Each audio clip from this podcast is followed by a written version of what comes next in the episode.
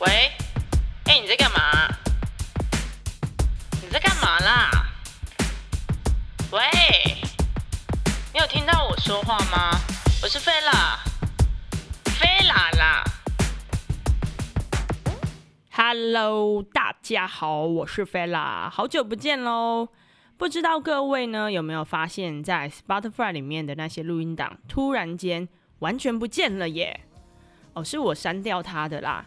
我在这一段防疫的期间啊，是半失业状态，所以在家里练功练了一回，觉得自己有进步，我就想说，那不然把这些录音档重做好了。嗯，而且我换了另外一个平台来去做我的储存平台。OK，那今天来跟大家说些什么呢？既然是一个新的，是不是要有所不同呢？没有，完全没有，还是一样那个我。好啦，我们今天要来说说，到底是什么样子的东西可以激励让我做到更好？嗯，意思就是说，我会有持续的动力去努力啦。其实是这样子讲，我觉得啊，在视觉上它要看起来是美的，然后这个美跟气质是相呼应的。例如说，很漂亮的女生。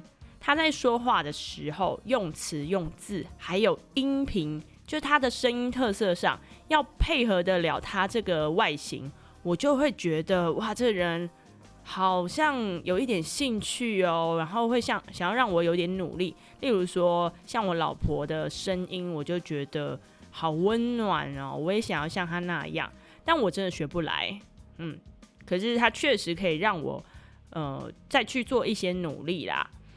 然后这些东西啊，就是它除了美以外，还要真的可以让我在日常生活、真实世界里实现愿望。呃，如果说是一个豪宅，然后里头有一个超大的什么什么浴浴缸，好了，可是它在我的现实世界是不可能发生，原因就是。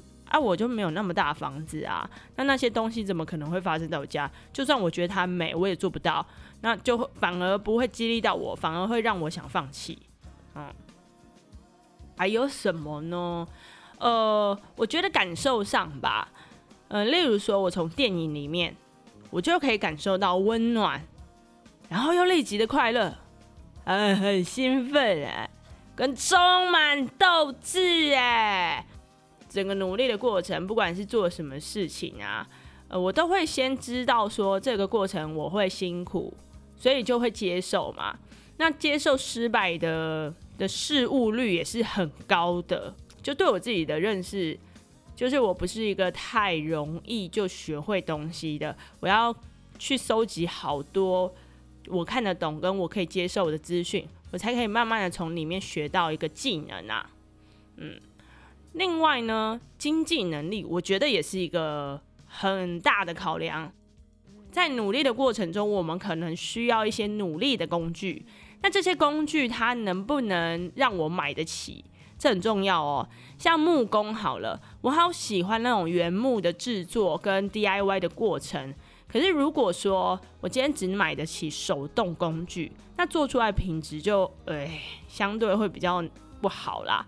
因为我的技术没那么好啊，所以，呃，如果我可以的话，我就去买电动工具。电动工具就可以让我实现这个美好的画面，然后让我这个过程也不会太辛苦。这也会让我想要继续努力哦。对我来说，是不是有兴趣的？我觉得这是最重要的。诶，能不能引发我去观察，然后让我感觉到新鲜跟有兴奋感？我才会想要去说，哎，后面那些什么要不要买工具啊，或者是要不要让它实现啊，这我才会去考虑吧。所以一定要是我有兴趣的事情，最好是有一点惊喜。哎，那惊喜不是惊吓哦，是开心跟美好的那一块啊。还有还有还有，那个尽早脱离困境也是啊。像这段时间疫情啊，呃，让我没有办法出去外面教课。可是我的信用卡账单或每个月消费，至少前一个月的要负担得起吧。所以，我我想要脱离那种被信用卡可以绑架的感觉，我就要开始想说，哦，Oh my god，我的钱要从哪里来？所以我就会尽快上网去找一些资源，赶快让我可以把线上的教学做起来。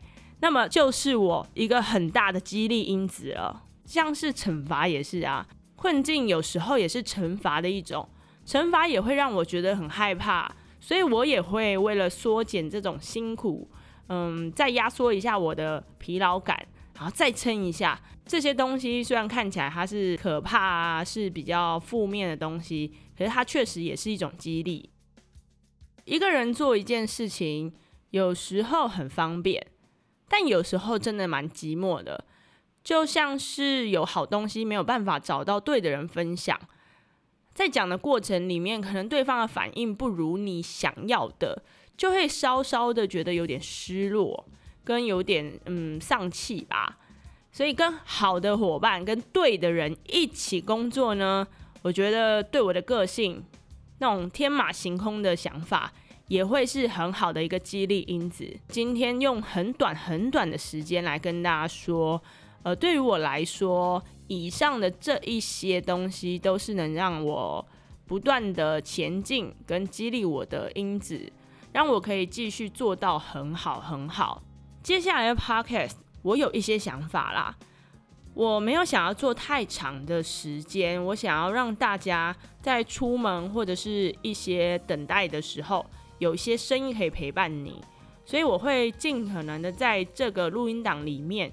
呃我的语速可能会变得比以前还要快一些些。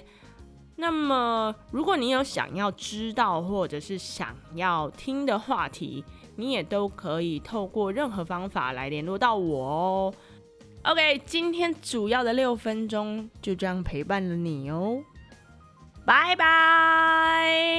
I love you like